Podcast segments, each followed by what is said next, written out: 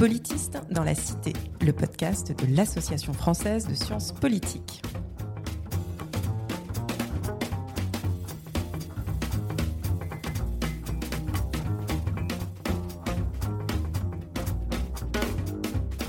Bonjour et bienvenue dans Politiste dans la Cité le podcast qui vous parle des sciences du politique et de leur contribution à la vie politique en France et à l'étranger.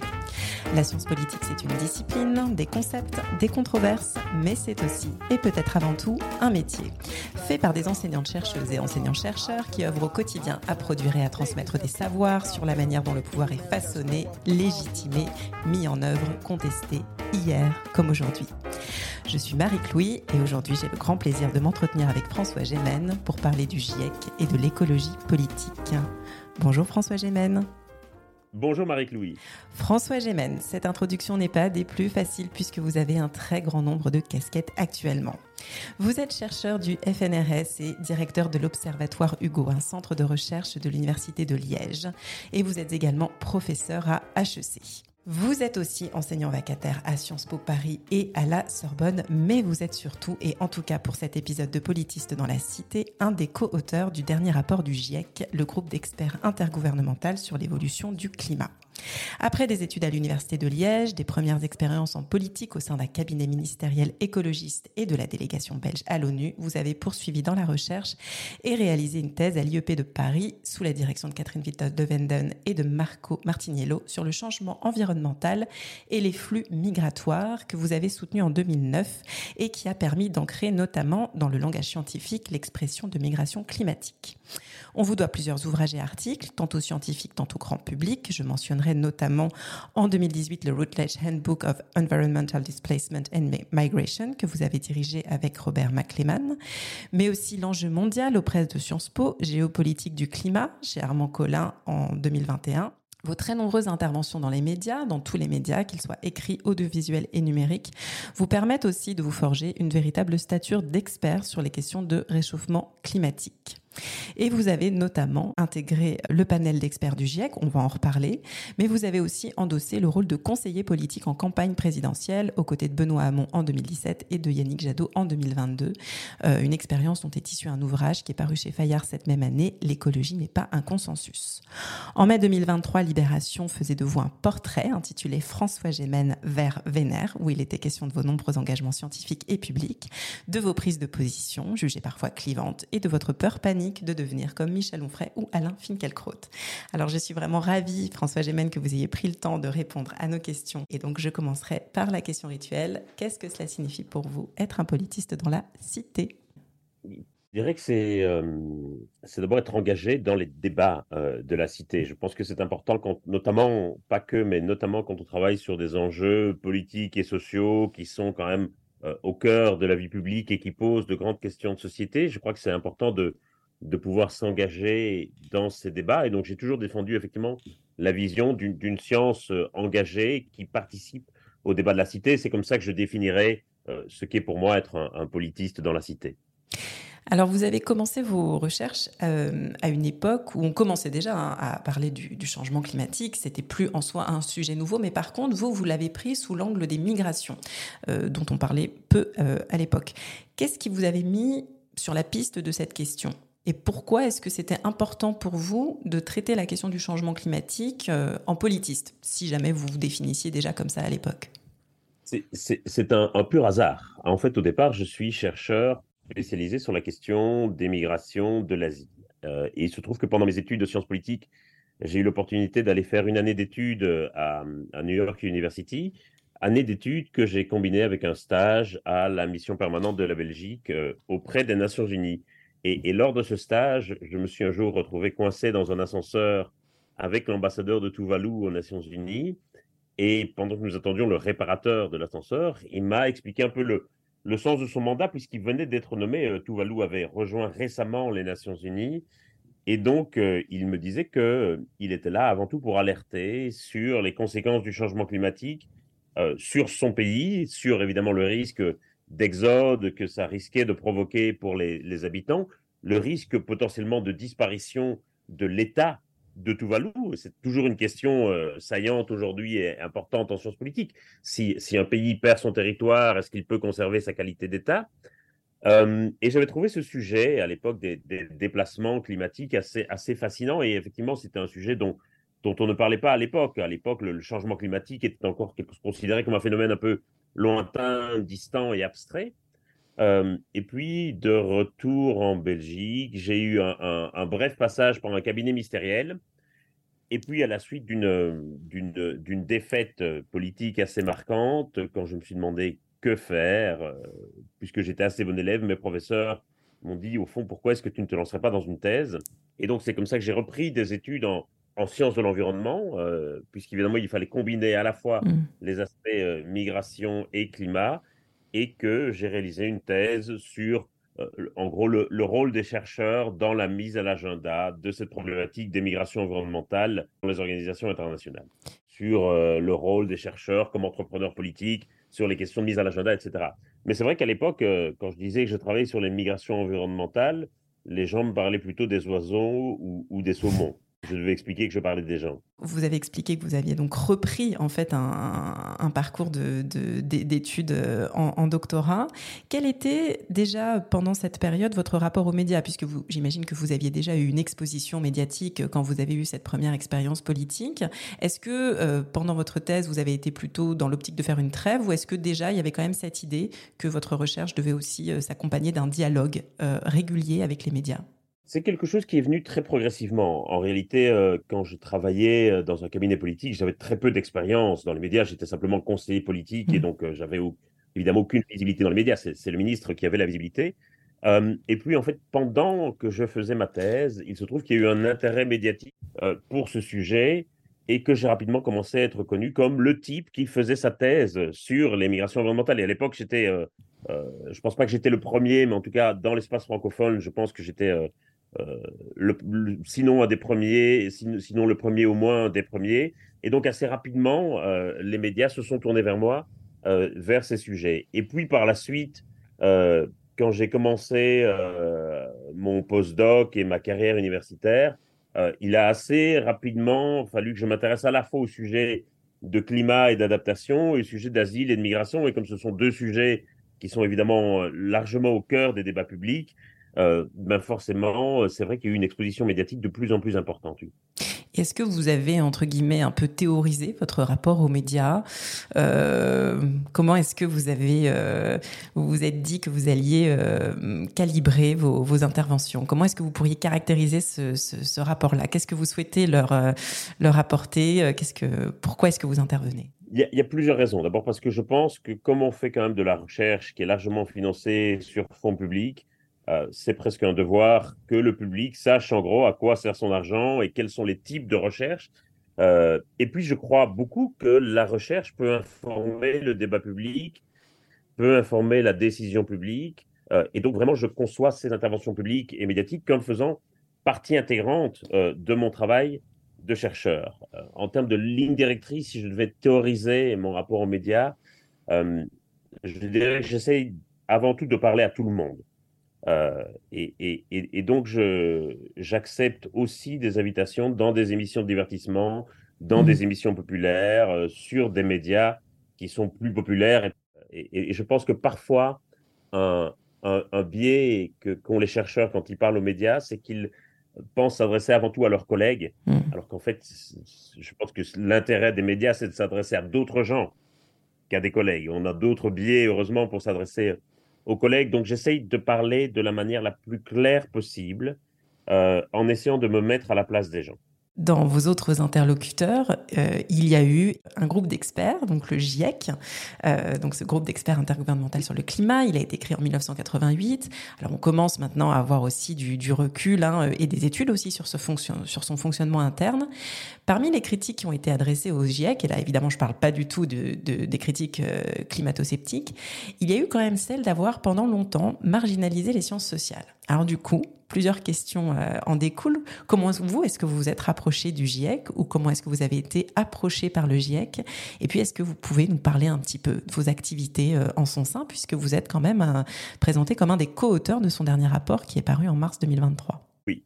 Alors, d'abord, je commence par dire que c'est une critique tout à fait légitime. Pendant longtemps, le GIEC a largement marginalisé les sciences sociales, a largement marginalisé les femmes aussi, a largement marginalisé aussi d'une certaine manière les, chercheurs des pays du Sud. Et donc c'est vrai que depuis plusieurs cycles d'évaluation, il y a même un processus qui est en cours pour essayer de, rééquilibrer euh, cela. On n'est pas encore allé à la parité euh, homme-femme, enfin il y a eu des progrès très significatifs euh, ces dernières années, également dans la représentativité et dans la représentation des chercheurs des pays du Sud, et évidemment des, des, chercheurs en sciences sociales. Et, et j'ai envie de dire que je pense qu'à l'avenir, euh, le rôle des chercheurs en sciences sociales va devenir de plus en plus important dans ce type d'évaluation scientifique, parce qu'en réalité, quand on regarde dans, les thèmes qui sont abordés par euh, les différents groupes de travail du GIEC, euh, il est certain que ce qui touche à la science climatique pure et à la modélisation, bien sûr, il y a encore toute une série de points aveugles et, et de progrès, mais enfin, on a une science qui est quand même relativement stabilisée depuis quelques années maintenant. Là où il y a encore de grandes inconnues, c'est sur les rapports entre les impacts du changement climatique et toute une série de phénomènes sociaux. Euh, et donc c'est là où on va avoir, je crois, grand besoin de l'anthropologie, de la sociologie, de la science politique, évidemment, euh, de l'économie. Euh, et, donc je crois qu'à l'avenir, le rôle des sciences sociales dans le GIEC ou dans d'autres panels scientifiques de ce type sera de plus en plus important. Alors comment est-ce que je m'y suis retrouvé? J'ai été sollicité par le gouvernement belge. Donc, chaque mmh. gouvernement doit en fait présenter une liste de chercheurs qu'ils estiment les plus, les plus compétents, on va le dire comme ça, au sein du GIEC. Même si on ne représente pas son gouvernement, évidemment, une fois qu'on est nommé, euh, ce sont les gouvernements qui présentent les chercheurs euh, à, la, nomination. Et puis, le bureau du GIEC, donc les, le président et l'ensemble des vice-présidents, euh, choisissent dans ces listes qui sont présentées par les gouvernements les chercheurs qui leur paraissent les plus compétents, euh, tout en veillant à respecter évidemment certains équilibres dont j'ai parlé, et les allouent ensuite d'abord un groupe de travail et puis un chapitre dans ce groupe de travail qui touche à leur expertise et à leurs compétences. Mais c'est vrai que beaucoup de gens s'imaginent volontiers que euh, au GIEC, il n'y a que des climatologues. Mmh. La réalité, c'est que les climatologues, par rapport aux autres disciplines, sont minoritaires. Euh, il y a des économistes, il y a des sociologues, il y a des ingénieurs, il y a des, médecins, des chercheurs en santé publique. Euh, et, je crois que c'est très important si on veut fournir une évaluation aussi complète que possible des impacts et des enjeux associés au changement climatique. Vous vous étiez identifié comme euh, politiste, comme sociologue, comme, comme quoi, principalement? Comme politiste, comme, politiste, même si c'est vrai que les, on n'a pas un badge où il est marqué sa discipline quand on va aux mhm. réunions. Donc, euh, on a un badge sur lequel il est plutôt marqué euh, son chapitre et son groupe de travail. Alors, est-ce que vous pourriez nous en dire un petit peu plus justement sur ensuite concrètement en quoi consistent euh, ces travaux? On est sur quel type de régularité de rencontres? Quel degré de préparation? J'imagine que vous avez aussi essayé de promouvoir des travaux de, sciences sociales. Voilà, est-ce que vous pourriez nous en dire un petit peu plus sur la, cuisine interne? Alors, c'est un travail qui est extraordinairement rébarbatif. Mm. Euh, puisqu'en fait, c'est une immense revue de littérature, et je dois reconnaître qu'en tant que chercheur, c'est pas la partie la plus excitante, je trouve, du travail de chercheur. On sera tous d'accord. Euh, donc, il faut concevoir les rapports du GIEC comme, comme, une immense revue euh, mm. critique de littérature. Et donc, une fois qu'on est affecté à son chapitre, chaque chapitre est géré par une dizaine d'auteurs. Donc, il y a les auteurs coordinateurs qui, qui ont, comme le nom l'indique, la charge de coordonner le travail et puis les auteurs principaux, lead authors en anglais, qui ont la charge en fait de rédiger. Euh, une fois qu'on est au sein de son chapitre, la plupart des réunions vont être des réunions de chapitres en réalité. Euh, et on va se répartir le travail entre nous en fonction des thèmes couverts par le chapitre. Donc on va se mettre d'accord sur une table des matières et puis on va se répartir le travail. Et donc ça veut dire que voilà, chacun, en fonction des, des points qu'il couvre, va faire cette revue de littérature, qui par la suite va être en quelque sorte relue à son tour par les autres auteurs du chapitre pour être sûr qu'il n'y ait pas trop de doublons, parce que forcément, il y a des travaux qui reviennent plusieurs fois, et surtout pour être sûr qu'il n'y ait pas de trous. On parle d'une équipe de combien de personnes? On parle d'une équipe d'une dizaine, douzaine de personnes. À l'issue de cette première revue de littérature, on va se rendre compte qu'il y a évidemment des trous et des aspects pour lesquels on est moins compétent. C'est là où on va solliciter des auteurs contributeurs qui vont être sollicités pour apporter une expertise particulière sur un point précis qui n'est pas couverte dans le, dans le chapitre. Et tout au long de ce processus, on va également avoir des réunions plénières avec les auteurs des autres chapitres pour s'assurer que tous les points soient bien couverts, qu'il n'y ait pas trop de redondance, qu'on applique bien les mêmes règles, parce que c'est une écriture qui est très codifiée, standardisée. C'est-à-dire qu'en fonction du degré de, robustesse euh, de tel ou tel résultat, on veut utiliser différents adjectifs. Certains, quasiment certains, très probables, hautement probables, etc. Et tout ça correspond à une sorte de quantification euh, qu'on établit par, euh, par bibliométrie. Une fois qu'on a rédigé ce premier brouillon, on va l'envoyer aux collègues des autres chapitres. Donc on va se relire tout le temps. Et puis une fois qu'il aura été relu par les collègues à l'intérieur du GIEC, on va l'ouvrir à commentaires de l'ensemble de la communauté scientifique. Et c'est là que le cauchemar commence, puisque ça veut dire qu'on va être assommé de milliers de commentaires. C'est-à-dire que c'est mis en ligne sur une plateforme publique Mis en ligne sur un serveur dédié et n'importe qui a une adresse email associée à une université mhm. va y avoir accès. Ce qui veut dire qu'on va avoir des milliers de commentaires. Littéralement, je pense que sur notre groupe de travail, on a eu de l'ordre de 18 500 commentaires. Donc, ça fait un peu plus de 1000 commentaires à traiter par chapitre. Et il faut répondre à chaque commentaire un à un. Alors, comment on fait ça? Alors, d'abord, on se les répartit entre nous. Donc, on est une dizaine, donc ça fait quand même malgré tout 100 ou 150 commentaires à traiter par personne. Et on trouve de tout. Euh, on trouve du vrai commentaire constructif. Euh, voilà. Cette phrase n'est pas claire, il y a une ambiguïté ici, euh, une redondance là-bas. On trouve des collègues fâchés qui trouvent qu'on cite insuffisamment leurs travaux et qui nous envoient toute leur bibliographie. On trouve des climato-sceptiques et des trolls. On trouve absolument de tout. Et est-ce que vous, vous avez fait un... Euh, alors, en même temps, si vous dites qu'il y a autant de commentaires, j'imagine que vous n'avez pas non plus à trop solliciter vos collègues, mais euh, il y a eu un peu un travail aussi de, votre part pour euh, dire, ah, ça serait bien qu'un tel ou un tel spécialiste s'exprime, nous, nous donne aussi son, son avis, ou est-ce que c'est tellement, entre guillemets, déjà connu qu'il n'y a pas besoin de faire ce travail-là? Non, c'est toujours utile. Et donc, effectivement, il m'a dit tiens, ça serait bien qu'on fasse valider cette partie par tel collègue que je connais qui a vraiment travaillé sur cette région ou sur ce pays. Euh, on peut suggérer des auteurs contributeurs aussi. Euh, et donc, de dire, tiens, voilà, sur ce point précis, ça serait intéressant qu'on aille chercher un tel ou une telle qui a vraiment travaillé sur ce point précis. Est-ce qu'il y a des débats On a un certain pouvoir de, suggestion. Est-ce qu'il y a des débats, des, conflits éventuellement dans ces discussions? Est-ce que c'est est -ce c'est un lieu, de, à un moment donné, de controverse scientifique où l'idée, comme vous dites, c'est plus de, de, valider une sorte d'état de l'art et donc, bon, on n'est pas sur le même type de, de débat académique, je dirais? Non, non, c'est un, non, non, c'est un lieu de débat, euh, voire même de conflit euh, sur certains aspects, bien sûr. Euh, parce que tous les chercheurs n'ont pas la même appréhension des choses, ne, ne donnent pas la même importance au même phénomène, et puis aussi des questions tout à fait stratégiques. si je donne un exemple du dernier rapport, ce sont les gouvernements au départ qui valident la table des matières. Mmh. Et donc, globalement, les gouvernements veulent des sujets très neutres, et les sujets de sciences sociales ont du mal à rentrer dans la table des matières, notamment parce que les gouvernements, la plupart des gouvernements asiatiques, ne considèrent pas les sciences sociales mm. comme de la science, mais comme du commentaire politisé. Mm-hmm. Et donc, ça veut dire que c'est très difficile d'intégrer des sujets comme l'immigration, les conflits, les inégalités, etc., dans la table des matières.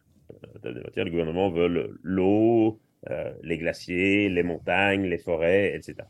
Et donc, Parmi les chercheurs en sciences sociales, et notamment ceux qui travaillaient sur les migrations, il y avait un débat entre nous pour savoir comment on allait traiter la question des migrations. Certains, dont je faisais partie, militaient pour qu'on essaie d'obtenir de la part des gouvernements une tête de chapitre consacrée aux migrations qui rassemble toutes nos connaissances sur les migrations dans un endroit clairement identifié dans le rapport. D'autres, par contre, y étaient hostiles et craignaient que ça ne mette en cause la validation du rapport par les gouvernements parce que c'était une information qu'ils considéraient comme trop sensible et à laquelle ils ne souhaitaient pas donner trop de visibilité. Donc voilà, c'était ici un débat, un débat, je dirais, mhm. euh, pas, sur la science, mais sur la stratégie à adopter dans la manière dont on avait présenté les choses. Et du coup, quelle stratégie a été euh, retenue? Finalement, j'ai perdu. Donc c'est une, une sorte de, de, stratégie un peu entre deux. Finalement, on a fait un encadré qui n'apparaît pas dans la table des matières. Il y, a, donc une première étape, si j'ai bien compris, donc de validation entre guillemets par les pairs ou en tout cas de discussion euh, entre scientifiques, à la fois entre vous et ouverte euh, aux autres. Euh, et puis cette partie de validation gouvernementale. Donc vous avez parlé de, du scepticisme aussi de, de, certains gouvernements par rapport à cette approche de sciences sociales. Est-ce que vous arrivez un peu à typologiser les rapports des, des États comme ça? Est-ce que vous avez eu l'impression que certains étaient beaucoup plus ouverts? Est-ce que ça tient vraiment à une, une, une frontière nord-sud ou est-ce que c'est plus conjoncturel aussi en fonction des, des couleurs politiques des gouvernements Il y a plusieurs lignes de fracture. Euh, la première ligne de fracture, je suis désolé de dire, c'est une ligne de fracture en termes de compétences et d'investissement. Hmm. C'est-à-dire qu'il y a des délégués qui ont effectivement lu les rapports, il y en a d'autres qui sont là uniquement pour toucher les perdièmes, pour le dire très très platement. Hmm. Euh, le, et un des problèmes, notamment en termes de compétences, c'est que le pays qui a investi le plus, c'est l'Arabie saoudite. C'est-à-dire que très clairement les délégués saoudiens, c'est pas les seuls, mais les délégués saoudiens font partie de ceux qui ont très bien lu le rapport, qui, en maîtrisent tous les aspects, euh, qui voient très bien les points sensibles, etc. Et donc l'Arabie saoudite investit des ressources diplomatiques et, une vraie compétence, indéniablement, euh, des diplomates saoudiens euh, autour de ça. malheureusement, d'autres pays, et c'est pas forcément un reproche, hein, c'est parfois un manque de moyens, etc. D'autres pays n'ont pas ce même niveau d'investissement. Donc, je dirais c'est une première ligne de fracture. Et puis, il y a d'autres lignes de fracture qui ne sont pas forcément des lignes de fracture nord-sud ou, gauche-droite en fonction de la couleur politique des gouvernements, mais plutôt en fonction des intérêts nationaux de tel ou tel pays. C'est-à-dire que pour certains pays, ça va être très important de mentionner tel terme, ou au contraire que tel terme n'apparaisse pas trop euh, visiblement, etc. Euh, et c'est là surtout qu'on va voir que sur certains aspects, dans la manière de présenter telle ou telle information, on va avoir certains intérêts nationaux euh, qui vont jouer. Il y a aussi de la part des gouvernements des commentaires qui sont très constructifs, euh, puisque ceux qui le relisent ne sont pas des scientifiques. Euh, ils peuvent dire aussi, tiens, ce graphe n'est pas clair, cette phrase est mal formulée, tordue, etc. Donc, je ne voudrais pas qu'on assimile l'action des mmh. gouvernements uniquement de la, à de la censure ou à du caviardage. Il y a aussi vraiment beaucoup de commentaires constructifs. Alors, vous avez dit que vous aviez euh, perdu, entre guillemets, sur, votre manière de, sur la manière de présenter l'item euh, migration. Quel bilan vous faites plus généralement de votre participation à ces travaux, de, l'influence que vous avez pu avoir euh, ou pas? Ah, je, peux identifier plusieurs points du rapport, c'est des petites fiertés personnelles, ou clairement ce sont des, concepts que j'ai introduits, ou vraiment c'est des parties que j'ai rédigées, notamment euh, voilà, la partie sur les, seuils de rupture sociaux, qui est, je trouve, un concept important qui est introduit dans le rapport. Voilà, c'est, euh, je peux dire que voilà, c'est ma contribution personnelle d'avoir introduit ce concept, de l'avoir expliqué, le schéma qui va avec, c'est moi qui l'ai dessiné. Voilà. Évidemment, on, ne le sait pas parce que tout est assumé collectivement dans le rapport, mais chaque auteur sait bien évidemment quelle a été, euh, quelle a été sa, sa contribution. Euh, les, passages sur les inégalités notamment et la manière dont les politiques de lutte contre le changement climatique pouvaient aussi renforcer les inégalités, ça c'est aussi un passage que, que j'ai écrit personnellement. Ce qui, ce qui est, ce qui est d'ailleurs assez euh, cocasse parce que euh, plus tard, notamment dans la campagne présidentielle, j'avais plein de gens qui m'attaquaient sur fin du monde, fin du mois, l'écologie sans la lutte des classes et du jardinage, blablabla ce type ne connaît rien aux inégalités, il faut lire le rapport du GIEC sur les inégalités. J'ai pas envie de leur dire, mais c'est moi qui ai écrit ce passage. Et c'est une expérience, peut-être pour répondre à la question, c'est une expérience que je réitérerai euh, volontiers, même si c'est un, un, engagement très fort. C'est-à-dire c'est quelque chose qui euh, prend beaucoup de temps et de façon parfois assez irrégulière. Donc c'est-à-dire que parfois quand on a des deadlines, on, arrive où c'est quelque chose qui prend 80% ou 100% du mmh. temps et n'a plus de temps pour rien d'autre. C'est assez irrégulier, mais c'est très très prenant.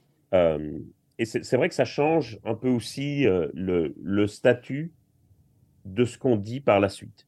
Et globalement, les experts du GIEC sont des, l'habitude est de rester ou justement c'est un changement régulier des experts?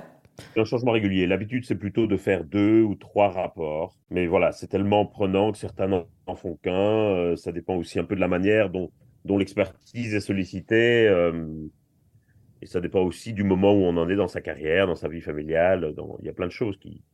Alors, vous avez évoqué justement euh, votre engagement aussi euh, plus politique en faveur de l'écologie. Il est connu, il est assumé. Avant qu'on rentre un petit peu dans le détail, j'aurais bien aimé savoir comment vous vous définissez vous-même. Est-ce que euh, des étiquettes comme militant, activiste vous conviennent ou est-ce que vous préférez, je ne sais pas, des termes plus larges, personnalité engagée Et en quoi ça vous paraît conciliable ou pas avec cette activité de l'enseignement et de la recherche?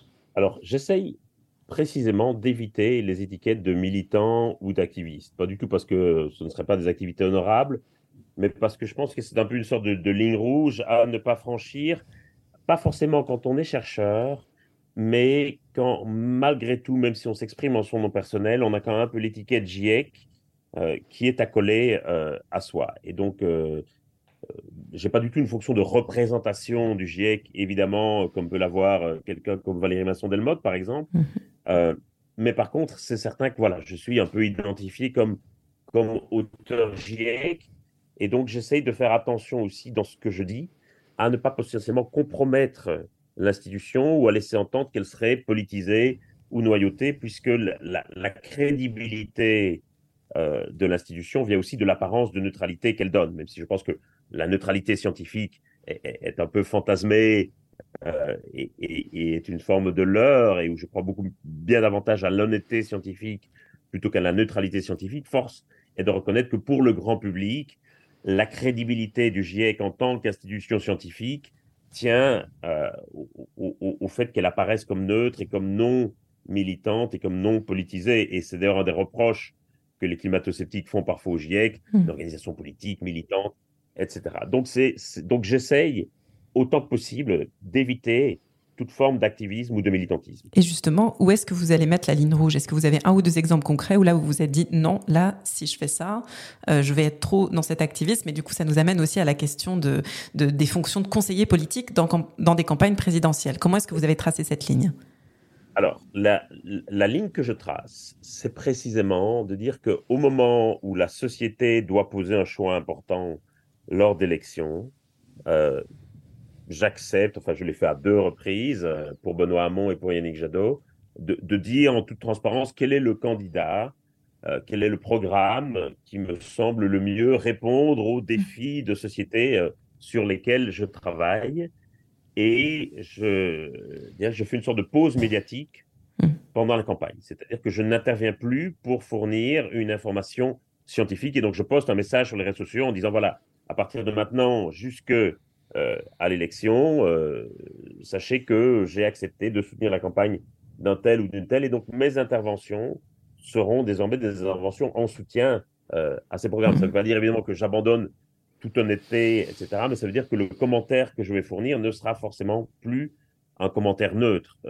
J'essaye de m'inspirer de la ligne que tiennent les journaux anglo-saxons au moment des élections. Mm voilà, on essaie de vous informer de façon équitable, balancer euh, tout le temps, mais au moment où le pays pose un choix, on fait un éditorial pour dire voilà, on va soutenir tel candidat, tel parti, et les lecteurs savent que l'information jusqu'à l'élection sera forcément un peu, un peu biaisée. Donc voilà, ça c'est, ça, c'est le, cadre. Donc une réflexivité publique, en quelque sorte.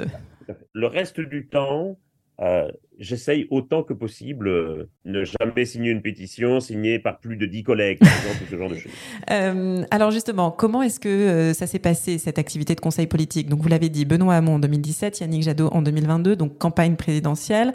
Vous avez été sollicité, est-ce qu'il a fallu beaucoup vous convaincre? Dans quel réseau vous étiez inséré aussi, j'imagine, pour être identifié comme conseiller aussi sur, sur, sur, ces questions, comme conseiller scientifique? Et j'imagine que c'est peut-être avec cette étiquette que vous avez été sollicité en raison de votre expertise tout à fait. Les, deux fois, c'était euh, mon expertise euh, scientifique euh, qui était sollicitée. Donc, pour Benoît Hamon, j'avais été sollicité comme conseiller environnement et immigration asile au sein d'un conseil scientifique qui était assez large et qui rassemblait notamment des gens comme, comme, comme, Julien Cagé ou, Thomas Piketty.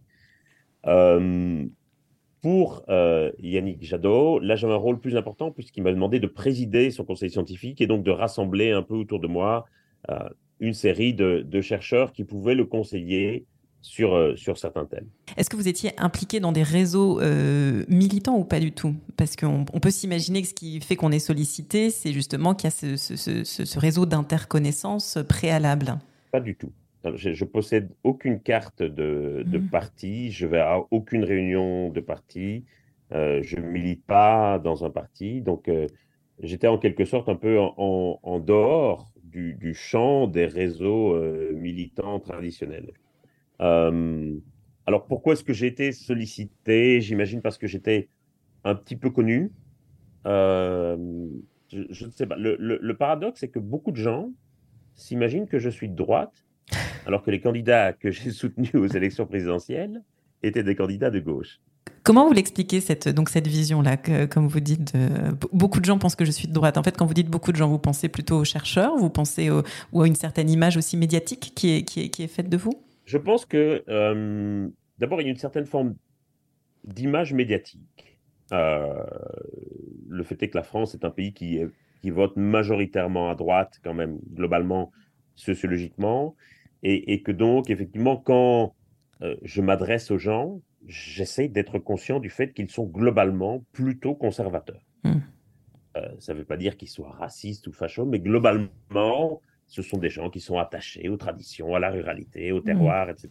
Donc c'est un truc que, que j'essaie de prendre en compte. C'est une différence assez importante, par exemple, avec la Belgique francophone, puisque mmh. j'interviens aussi dans l'espace médiatique belge francophone qui est, et là, les Belges francophones sont plutôt très majoritairement à gauche, par contre. Mm. Deuxième point, je crois, c'est que j'essaye de me tenir parfois un peu à l'écart d'activités militantes ou activistes. Et ce qui donne sans doute une sorte d'image de moi, euh, d'un type un peu euh, conservateur. Il y a, je pense, pour pouvoir être audible du grand public, euh, la nécessité de ne pas avoir une posture trop idéologique. Et c'est pour ça que je suis parfois critique de certains modes d'action ou d'activisme qui, selon moi, vont plutôt conduire à, euh, à aliéner une partie de la population et qui va le, le prendre comme une sorte d'agression par rapport à ses valeurs, par rapport à son idéologie, etc. C'est pour ça que je suis assez critique, par exemple, d'un mouvement comme Scientifique en rébellion, euh, notamment parce qu'ils vont faire du militantisme, qui est du militantisme citoyen, engagé, parfaitement respectable, mais ils vont le faire avec un argument d'autorité, c'est-à-dire en mettant la blouse blanche. Euh, comme on est chercheur, on sait mieux que vous, alors que la réalité, c'est que mm. euh, beaucoup sont chercheurs, pas du tout dans le domaine du climat, euh, mm. mais dans toute une série d'autres domaines, et qu'ils agissent bien davantage en tant que citoyens plutôt qu'en tant que scientifiques. Et donc pour moi, là, il y a quelque chose qui va d'une certaine manière, porter atteinte à la crédibilité du discours scientifique sur le sujet. Alors, une, une posture qu'on pourrait qualifier peut-être rapidement aussi de, de pragmatique, mais euh, et puis qui est consciente aussi donc des, des rapports de force. Euh, néanmoins, ça vous a pas empêché aussi d'être assez critique du fonctionnement euh, des partis et notamment du fonctionnement de, du parti Europe Écologie Les Verts. Vous avez publié un ouvrage chez Fayard en 2022, L'écologie n'est pas un consensus. Est-ce que vous pourriez un petit peu résumer euh, cette critique et, et peut-être aussi, euh, est-ce que vous avez eu l'impression d'être en contact avec des gens réflexifs aussi par rapport à à, ces questions? Donc j'ai fait deux campagnes présidentielles dans lesquelles j'ai été euh, assez investi, celle de Benoît Hamon et mmh. celle de Yannick Jadot. Et Benoît Hamon a été tué par son propre parti. Mmh. Et, l'opposition la plus virulente à Benoît Hamon, j'avais l'impression qu'on l'a trouvée au sein du Parti socialiste. Le résultat, c'est que Benoît Hamon a fait 6%. Euh, quand j'ai fait celle de Yannick Jadot, je me suis dit, allez, qui pour moi était une suite logique, puisque Jadot avait soutenu Hamon en 2017 mm. et que Hamon soutenait Jadot en 2022. Euh, je me suis dit, allez, on ne peut pas faire pire que 6%. Et il a fait 4,6. Et à nouveau, c'est une candidature qui était euh, torpillée par son propre parti. et donc, moi, je recevais des mails extraordinairement virulents de la part de militants écologistes parce que je soutenais leur propre candidat qu'ils avaient désigné à l'issue d'une élection primaire. C'est-à-dire, je me dis, mais on marche sur la tête.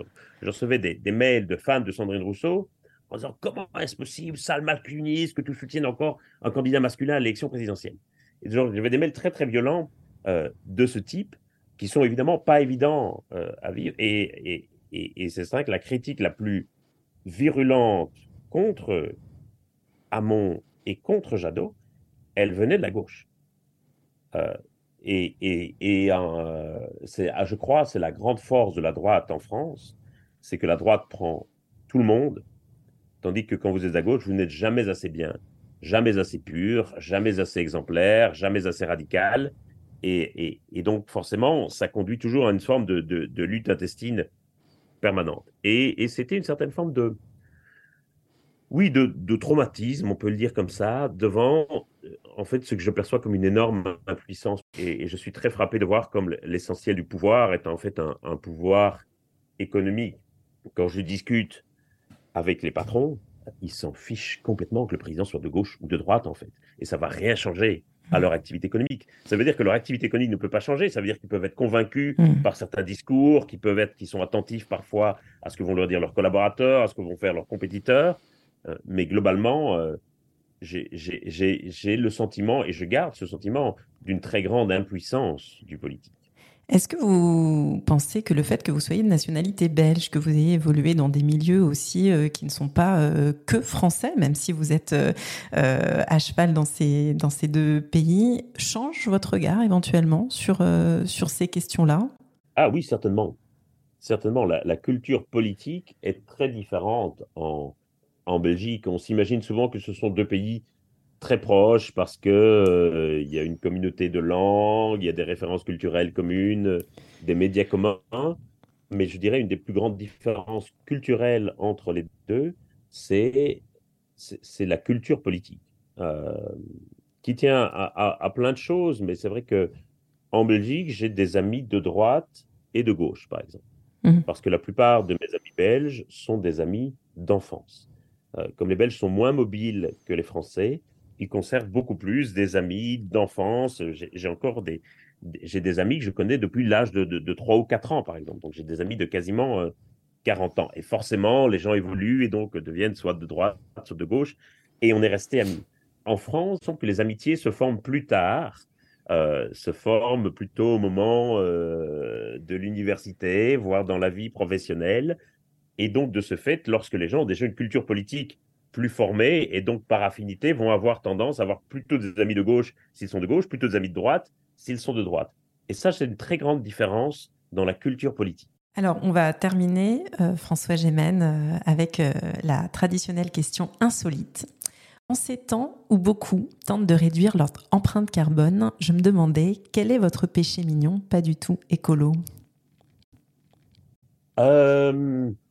D'abord, je, dois avouer que j'ai un style de vie qui n'est pas spécialement écolo. Donc, je ne prétends pas du tout être euh, exemplaire euh, et je pense que j'ai un, style de vie, euh, je dirais, qui est assez comparable à la moyenne française, même si je prends l'avion davantage que les Français, essentiellement pour, des raisons professionnelles. Je dirais, qu'est-ce que j'ai comme péché mignon qui ne soit pas écolo? C'est sans doute aussi dans des choix alimentaires où j'avoue que je ne prends pas toujours euh, le truc de saison ou le truc végétarien.